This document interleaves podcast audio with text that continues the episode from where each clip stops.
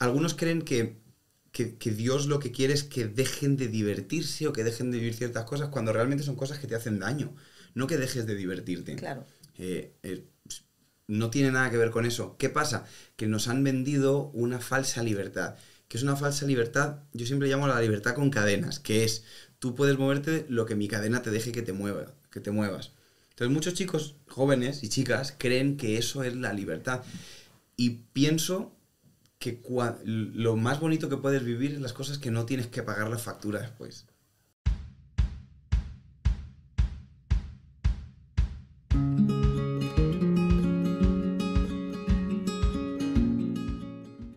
Quique, hola, qué alegría. Hola Mari, ¿qué tal? ¿Cómo estás? Estoy súper contenta que estés aquí. Se te ve contenta, sí. A sí, que sí, se me ve mucho. contenta, ¿no? Sí, sí, sí. Y bueno, la verdad que yo estaba pensando cómo voy a, a introducir esta entrevista con Quique Pavón, porque a ver, para mí tú eres de casa, Quique.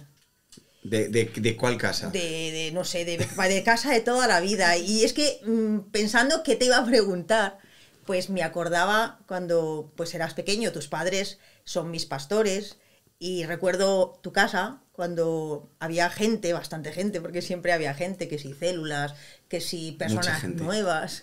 Y yo me acuerdo que tú llegabas a casa y llamabas al timbre, te abríamos uno de nosotros y te decíamos, bienvenido, Quique, a tu A tu casa. Tengo recuerdos vuestros de pequeños, sí, sí. Sí, ¿verdad? Sobre todo que veníais en los devocionales muy pronto por la mañana. los devocionales me persiguen.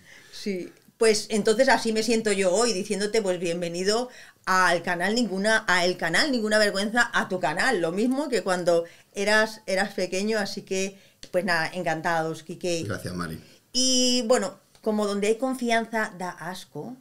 Es un dicho muy español, para los que no sois españoles, no es una grosería ni nada, pero bueno, es un dicho de aquí. Pues yo te voy a hacer preguntas que nadie se ha atrevido a hacer. Vale. ¿Te parece? Bueno, Bueno, lo primero es que escuchándote algunas, algunas entrevistas, algunas preguntas que te han hecho, bueno, tú dices que un día pues tuviste un encuentro con Cristo, pero que toda la vida pues has estado en la iglesia y es verdad porque yo te he visto desde pequeño y la verdad que bueno, eras un buen chico, Quique, yo siempre te vi como un buen chico, algunas travesuras empezaste a hacer cuando tenías 14, 15 años. y antes, pero bueno, vale. Claro, pero yo no, no sé, yo, yo me parecías un chico majísimo, tocando la guitarra siempre, muy amable. Y sabemos de algunas travesuras que tú hacías, y una de ellas que me, me pareció muy graciosa, y es que creo que quisiste robar unas torrijas, No, no, no, sé. no quise robar las torrijas, las robé y las repartí entre la gente del campamento. Eh, yo, una especie de Robin Hood, era... Claro, porque robaste tus propias torrijas, porque eran las, las torrijas de la Bueno, de eran la la- iglesia, las ¿no? torrijas ¿no? eran para mí, o sea que realmente las usé para un propósito que no era. Pero me gané muchos amigos ese día porque repartí torrijas a las 12 de la noche, lo cual no estaba dentro del calendario de comidas del campamento. Sí, tú empezaste a querer hacer como cosas malosas, ¿no? Estabas cansado del cliché niño bueno. No, era, era por hambre, no era, no, no era tan profundo el, Bueno, el, eso, el- el- el sentimiento hacia, hacia las torrijas. Eso ha trascendido, ¿eh, Quique? Eso todo el mundo lo cuenta aquí en la iglesia, las travesuras de Quique. Bueno, pero eso es porque no comieron de las torrijas y están resentidos. Ya, porque las torrijas son unas torrijas buenísimas, las torrijas de Mari del Río. Torrijas ¿no? de María del Río, en aquella época en la que se podían hacer sin pan que no fuera integral, que eran con azúcar y pan, y pan del, del blanco.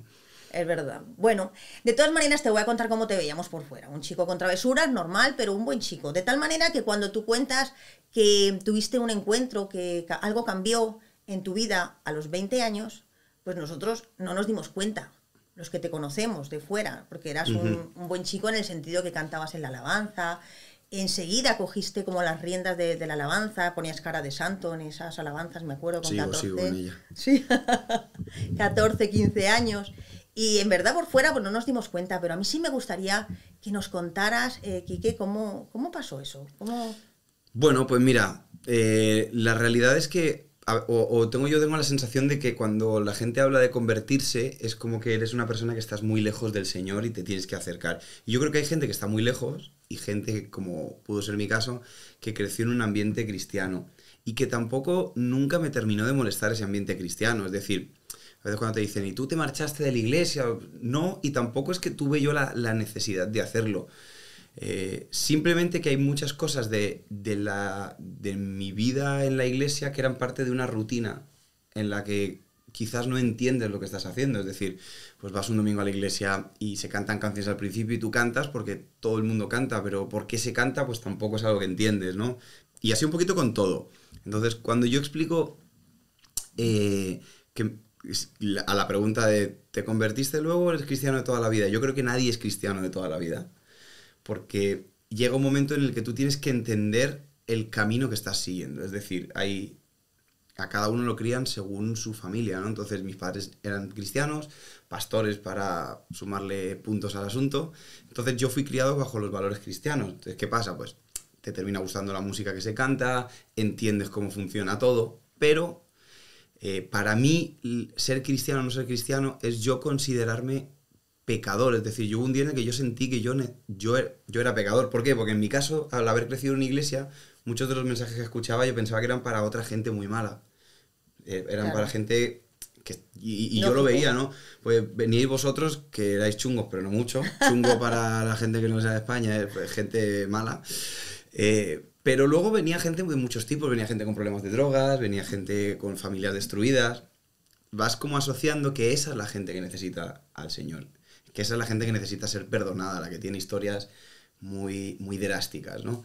Y yo tuve un momento en el que yo sentí que, que mi historia también era drástica, es decir, que, que yo era pecador, que no por haber crecido en un hogar cristiano, eh, a ver, decimos de juego con, con, las torrijas, pero todos cometemos pecados que, que, están en contra de la palabra de Dios, es decir, nosotros los consideramos de mayor o menor valor dependiendo del código penal, eso es así, claro. porque hay pecados que son delito y pecados que no son delito, pero para Dios son pecado.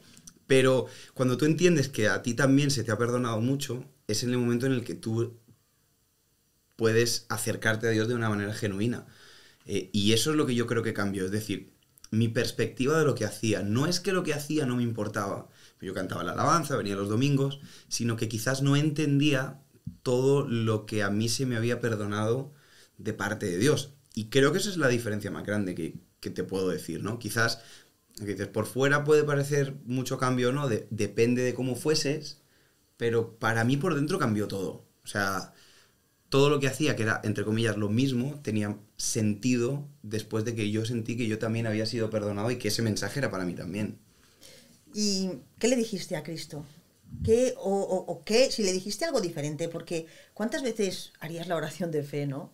La oración del pecador. ¿Cuántas veces hiciste de pequeño la, la oración del no pecador? No dije nada. O sea, a ver, no dije nada. Yo no, no, no tengo una. Yo solo recuerdo un día como que yo me sentía muy sucio. Es decir, yo me sentía de muy sucio y a la vez muy limpio. O sea, eh, me tenía eh, muy presente mis actos malos, pero a la misma vez tenía muy presente el perdón del Señor.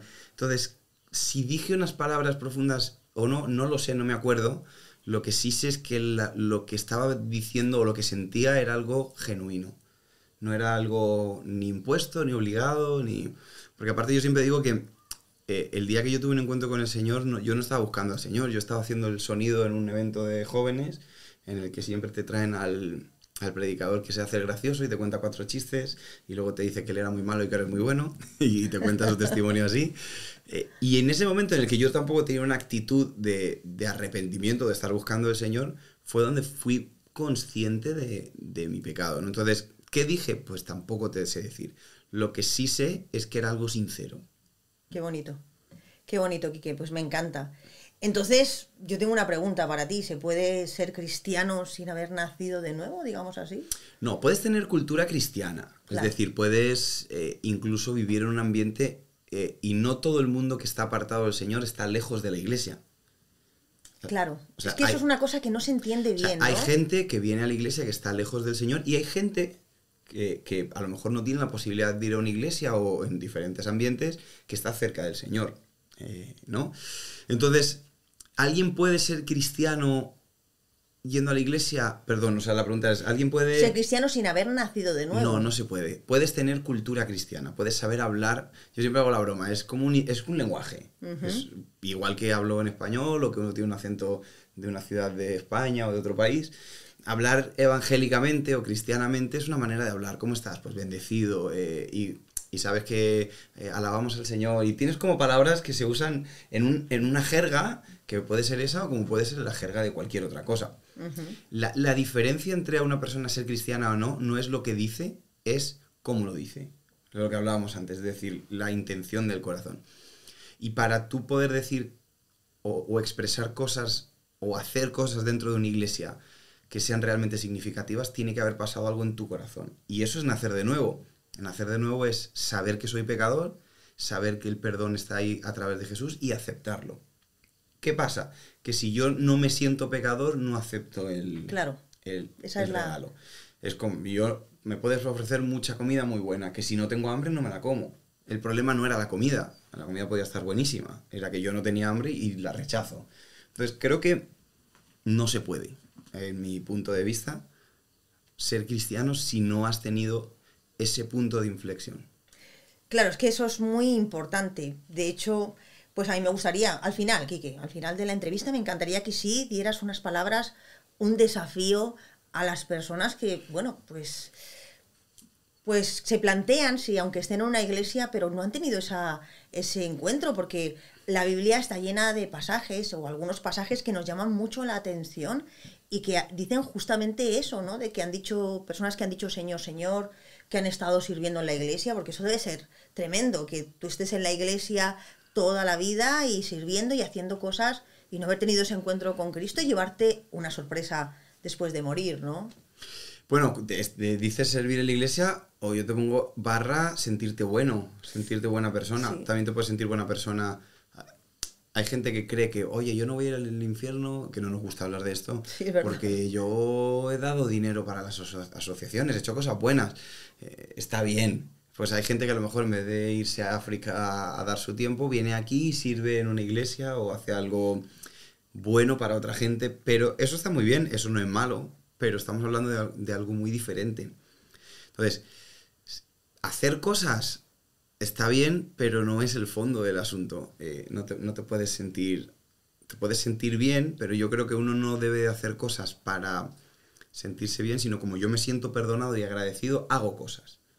Claro. Es- para mí es al revés. Es decir, yo siento que mi responsabilidad después de haber sido perdonado por Dios es contarle a la gente que Dios también los quiere perdonar a ellos.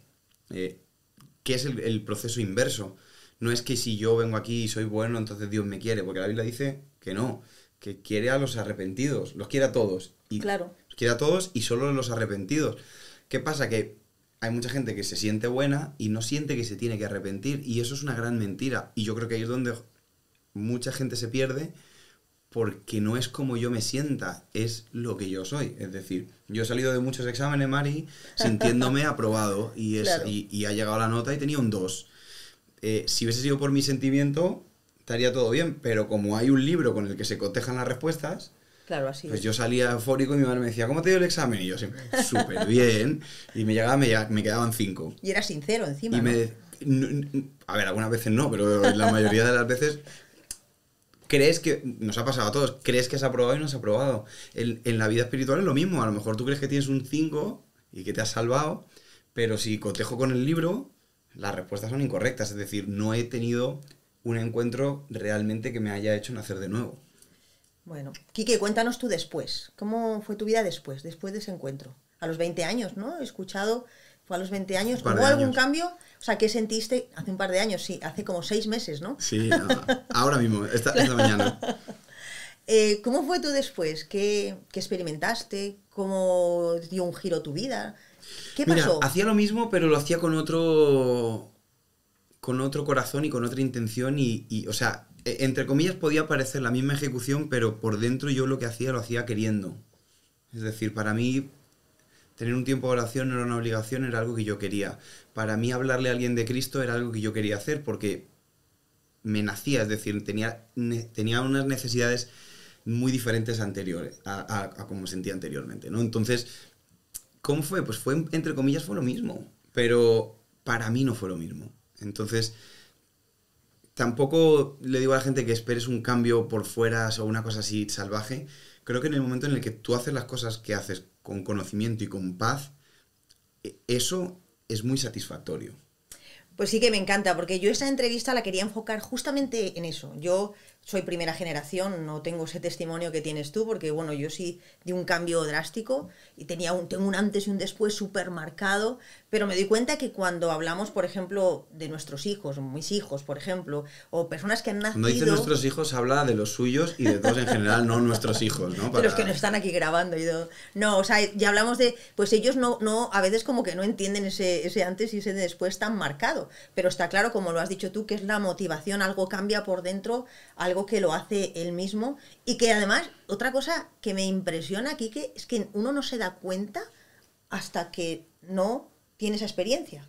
O sea, cuando no la tienes dices, no, yo estoy bien. No, yo, hasta que no tienes la experiencia, no te das cuenta que antes no lo tenías. Exactamente. Es increíble. Pero ¿no? bueno, es como cuando te ponen gafas. Que Claro. tú no sabías que veías tan mal, es decir. Claro, eh, increíble. Yo me acuerdo aquí detrás de cámaras el hermano de, de Marcos que de, de Ah, repente un día le pusieron gafas y decía, papá, veo gotas. Es decir, no había visto las gotas. Eh, es lo mismo, es decir, uno cree que está bien y hay un versículo en la Biblia que, que yo siempre lo tengo muy presente. Hay caminos que al hombre le parecen correctos, que el fin es muerte. ¿Qué quiere decir esto? Que hay cosas en la vida en las que yo estoy haciéndolo mal, pero yo no creo que lo estoy haciendo mal, ni lo estoy haciendo con mala intención. Pero voy Claro. en la dirección contraria. Eso es muy fácil que sea así viviendo en un ambiente cristiano, porque pareciera como que todo el ambiente te lleva a algún lugar correcto. Y sí, yo soy de los que cree que una persona está más cerca de encontrarse con el Señor dentro de un ambiente en el que se cree en la palabra de Dios, se predica la palabra de Dios, se vive la palabra de Dios, que fuera. Pero no necesariamente es una garantía de nada. Entonces, eh, es otra lucha diferente. Sí, es un es cambio, es un cambio quizás más interno, pero muchas de las luchas son más difíciles por dentro que por fuera. Es decir, dejar de hacer ciertas cosas, a veces, incluso la gente que no se quiere acercar a Dios, y si hay alguno aquí que nos está viendo y ha llegado hasta este punto, eh, hacen cosas que saben que están mal y las siguen haciendo, pero que en el fondo les gustaría dejarlas. Mucha gente que quiere dejar de fumar, mucha Claro. gente que sabe que hace cosas que no están bien. Eh, Eso es otra cosa completamente diferente. Pero por dentro, creer que estoy equivocado es mucho más difícil. O sea, pensar, oye, he creído que era una buena persona y no lo soy tanto como pienso, eso es una montaña muy difícil de escalar porque el orgullo no nos deja. Claro, esa es la... No nos gusta sentirnos engañados, no me gusta decir, oye, pues a lo mejor llevo tantos años pensando algo que no es verdad. Y esa es la gran pelea. Por eso tú dices, mis hijos, tus hijos tienen una pelea a lo mejor más fuerte que la tuya. Porque tú en el fondo sabes que lo que estás haciendo no está bien. Porque la Biblia, la Biblia también dice que la ley y la eternidad están escritas en el corazón del hombre. Lo traduzco al cristiano. La gente sabe lo que está bien y lo que está mal. Así es. Por eso muchas veces cuando hacen cosas mal, te las quieren justificar tanto. Ellos saben que lo que están haciendo está mal. Igual que un niño rompe algo y sabe que no tenía que haberlo tocado y le pregunta, ¿quién lo tocó? Y dice, yo no. Sí, ¿Quién, sí. quién les- quién le enseñó a ese niño que eso estaba mal? La ley la llevan dentro. Y la eternidad. Por eso la gente cuando se va a morir tiene tanto miedo.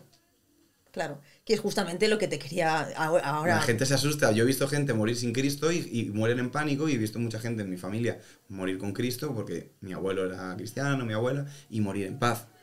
Porque la gente ve la eternidad. Cuando está llegando el momento, te das cuenta de que sí que hay un paso más fuera de esto. Y la gente entra en pánico. Por eso dice la Biblia, la ley y la eternidad están escritas en el corazón de las personas. Sí, sí, totalmente. Pues estoy de acuerdo contigo, Vicky, así es. Pero yo tengo una pregunta para ti también, y es que tú estás en un momento muy bueno de tu vida, la verdad. Ah, bueno, gracias.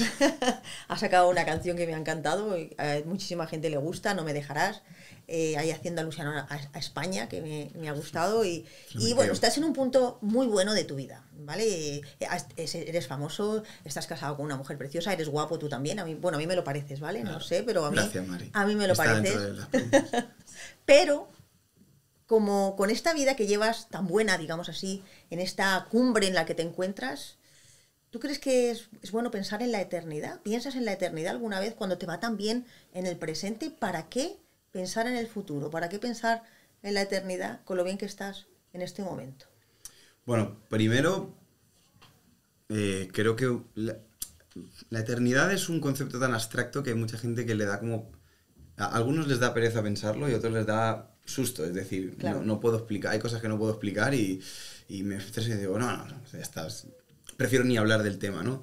Pero creo que la vida, y si, y si miramos un poco para atrás, todos hemos tenido situaciones en las que nos hemos dado cuenta que la vida no dura lo que yo creo que dura y que y no te hablo solamente de momentos trágicos, de cuando Claro. de repente alguien su vida se ha cortada de manera drástica que te, te mueve todas las fibras por dentro, ¿no? Eh, que, que alguien cercano a ti pues se vaya antes de tiempo y eso, eso nos mueve mucho la fibra de Sí. la eternidad. Pero si somos honestos, nos miramos para atrás y hace 10 minutos era el año 2000. Es Así decir, han pasado 20 años y empiezas a hablar de... Y tú te sientas a hablar con tus amigos y dices, no, el otro día... Y empiezas, no, el otro día no, hace 8 años. Entonces, ¿qué pasa? Que la vida va muy rápido.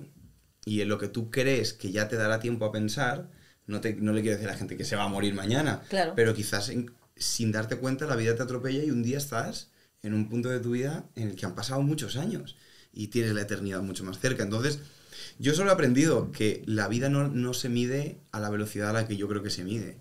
Entonces, uno tiene que ser, uno tiene que ser responsable también con, con esas cosas, sobre todo cuando eres capaz de verlas. Así es, bueno, Kike, tú sabes que evangelizamos en la calle Y le hacemos encuestas sobre el cielo, sobre el infierno, sobre la muerte, a veces a jóvenes que nos tratan muy bien, porque la verdad es que los jóvenes últimamente yo los veo bastante receptivos. Pero sucede una cuestión, que cuando empezamos a hablarles ya de la eternidad, dicen, bueno, a mí me gusta, y les hablamos de Cristo, dicen, a mí me gusta, pero bueno, es que tengo toda la vida por delante, quiero vivir más cosas y, y todavía para mí no es el momento. No lo descarto, nos dicen, ¿vale? No lo descartamos, pero todavía es pronto, quiero vivir eh, muchas más cosas. Pues sinceramente ahora mismo no, Ajá, porque todavía me queda mucha vida y quiero hacer muchas cosas por delante, sí. pero eh, cuando cumpla muchas metas que quiero conseguir, eh, sí se la daría perfectamente. ¿Qué piensas? No, no... Entiendo lo que dicen, pero también creo que es. Que hay una falsa creencia que ser cristiano es dejar de vivir cosas. Es decir, eh, te voy a poner el ejemplo de la dieta. Una buena dieta no es la que dejas de comer, es la que empiezas a comer cosas saludables. Pero no es una indirecta, ¿no? No, no, no, no, Dios me libre de, de- de semejante asunto. Vale. No, pero, por ejemplo, algunos creen que, que, que Dios lo que quiere es que dejen de divertirse o que dejen de vivir ciertas cosas cuando realmente son cosas que te hacen daño. No que dejes de divertirte. Claro.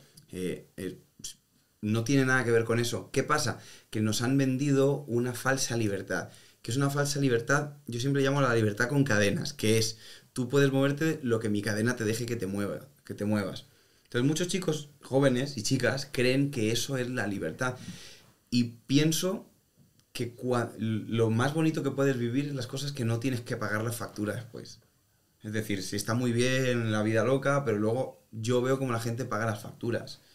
Y las puedes pagar de muchas maneras. Y como yo no he venido aquí a asustar a nadie, cada uno sabe, Totalmente. cada uno puede ver a su alrededor gente que ha tomado malas decisiones de jóvenes que luego las pagan de mayor. Eh, y esto es lo mismo. Entonces, yo lo que les diría es, es bueno que quieras vivir tu vida, pero la pregunta es, ¿qué es lo que quieres vivir? Es decir, oye, yo quiero adelgazar, bueno, pues no dejes de comer, empieza a comer sano. Tú, Yo quiero tener una buena vida, yo quiero tener un buen futuro. No tienes que dejar de hacer cosas, tienes que hacer cosas sanas. Ah, tienes que dejar de hacer esa puntualmente, me tengo que dejar de comer ese donut. Pero Claro. no es que me voy a quedar con hambre, es que hay algo que va a sustituir que encima es bueno para mí. Yo espiritualmente lo veo igual, ¿no? Creo que hay muchas maneras de disfrutar la vida que no me hacen daño a mí. Bueno, Quique, pues me ha encantado que nos has respondido a todas las preguntas.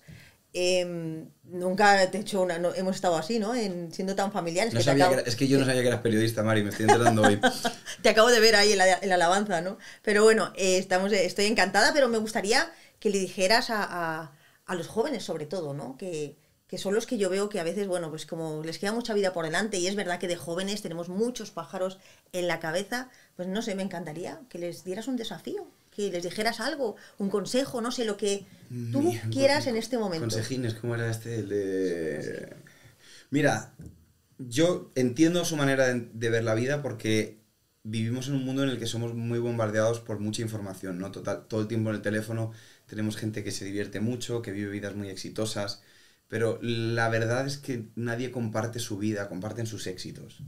Eh, nadie comparte sus frustraciones, comparten sus victorias, pero la vida está llena de todas esas cosas. La vida tiene momentos buenos y tiene momentos malos. eh, Y lo que les diría es que no vivan embelesados, eh, anonadados, fascinados, con, con vidas de Instagram que no son reales, con lo que venden muchas veces para popularidad. ¿Por qué? Porque cuando uno quiere buscar esa felicidad que ven otros, entonces empezamos a crearnos estas, estos mapas mentales de, ah, yo cuando pueda tener unas vacaciones con un yate en la playa voy a ser feliz. Y vives toda tu vida como con el conejo y la zanahoria. Totalmente. Creyendo, ah, bueno, pues cuando pueda tener todas las novias que tiene Bad Bunny. eh, Titi Claro. me preguntó cuando tener muchas novias. Sí. Ah, y de repente tienes muchas novias y te sientes vacío. Entonces, no es que me falta. Y cuando terminas consiguiendo todo lo que creías que esa gente te vendría como felicidad y tú te sientes vacío, te sientes muy miserable. Por eso encuentras famosos y gente exitosa en sus profesiones que acaban con esas depresiones, que acaban alcoholizados, porque pensaban que cuando fuesen los mejores en la música iban a ser felices. O que cuando tuviesen la ingeniería y el título más brutal iban a ser felices. ¿Y qué pasa? Que ser feliz es estar en paz. Y solo puedes estar en paz cuando estás en paz con Dios. ¿Quiere decir eso que es malo querer progresar en la vida? En absoluto. Yo creo que Dios quiere que te vaya muy bien. Pero que tu felicidad no va atada a lo que te han enseñado otros que es felicidad. La felicidad tiene que ver por, por cómo estás por dentro, ¿no? De nuestra vida por dentro. Entonces, ¿qué les diría? Que no se crean todo lo que ven.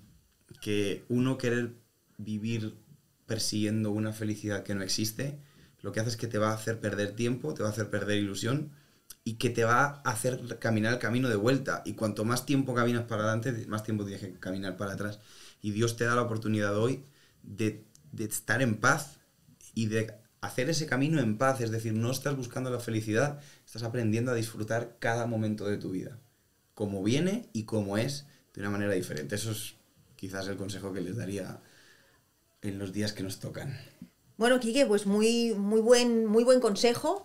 Y pues ya nos despedimos, porque, hombre, yo, yo te tendría aquí una hora o dos, pero sé que en este momento ya hay hambrecita. Y también, pues, también respeto mucho tu tiempo, tú también el mío, ¿no? Claro, claro. Y, Y- de todo el mundo que está aquí alrededor. y todo el mundo.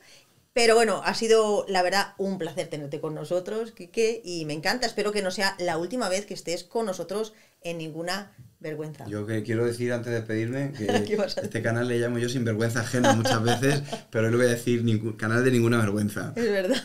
Quique, muchas gracias, nos despedimos y pues hasta la próxima.